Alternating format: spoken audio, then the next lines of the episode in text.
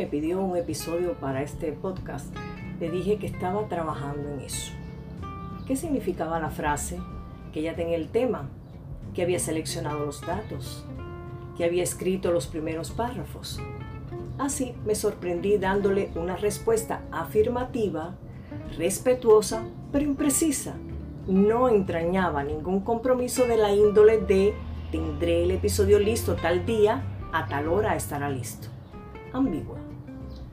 Por cierto, la ambigüedad puede ser muy productiva, pues despierta la atención, exige un esfuerzo de interpretación y permite otras decodificaciones, numerosas lecturas del mensaje. Como quiera, fue una respuesta optimista.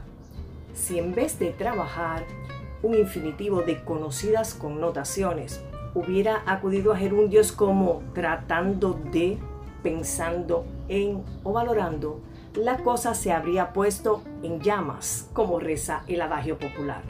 Imagine la exclamación de su vecino ante el golazo con el cual se decide un campeonato mundial, o la de su niño cuando le ordena hacer los deberes a la hora de los dibujos animados.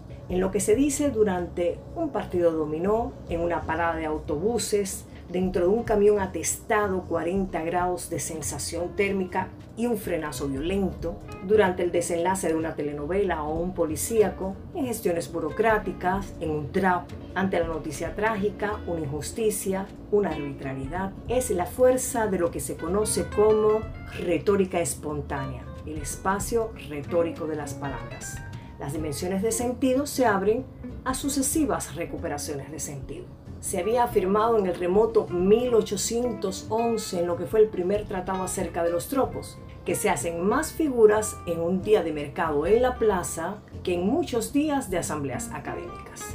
Una obra constructiva terminada en lo fundamental está casi terminada o virtualmente terminada o a punto de ser terminada.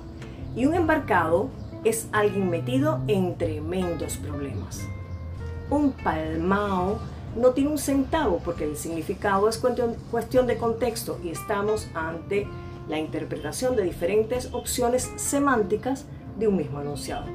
Sin embargo, no poca teoría lingüística se resiente frente a un comodín, la actividad, frente a los factores o los mecanismos establecidos. Metáforas universales cabeza, diente de ajo, ¿tiene cuerpo acaso el bulbo o boca? Cumbre de los países más industrializados. Poderosos, sí, pero no montañas. Precio por las nubes. Alto, pero sin alas. Se aplatanan y recargan semánticamente. Al saludo, ¿cómo estás? La respuesta es, ay, que acompañada de un mohín o un gesto de indiferencia o resignación, o de los complementos, ay, tirando, lo mismo, ya tú sabes, puede significar bien, regular, más o menos, mal. Mención especial para el suspenso. ¿Y de aquello qué? Y las no menos polisémicas y misteriosas respuestas, estoy en eso. Es decir, procurando, gestionando algo sin límite de espacio-tiempo. O voy en esa dirección, en pos del objetivo, pero sin meta o plazo fijo. Imperdonable sería soslayar los verbos resolver ya se resolvió solo como se bañó o se peinó y no precisamente un enigma o una ecuación. Conseguir obtener por vías no convencionales. Otra prueba de que las palabras tienen valores expresivos y valores sociales o sociocontextuales lo constituye el nada escultórico tallar a la chica, al tipo, hacer un talle por coordinar el siempre evitable tumbar, quitarle algo a alguien, y el socorrido y tristemente célebre luchar. En la lucha abarca desde el trabajo más rudo pasando por los embates de la vida cotidiana hasta los más reprochables modos de supervivencia y marginalidad. Las primeras expresiones fueron tropos, pero ¿por qué, luego del larguísimo trecho recorrido desde la caverna hasta el ciberespacio, tantas abstracciones? La comprensión es un proceso referencial. Entendemos algo porque lo comparamos con lo que ya conocemos.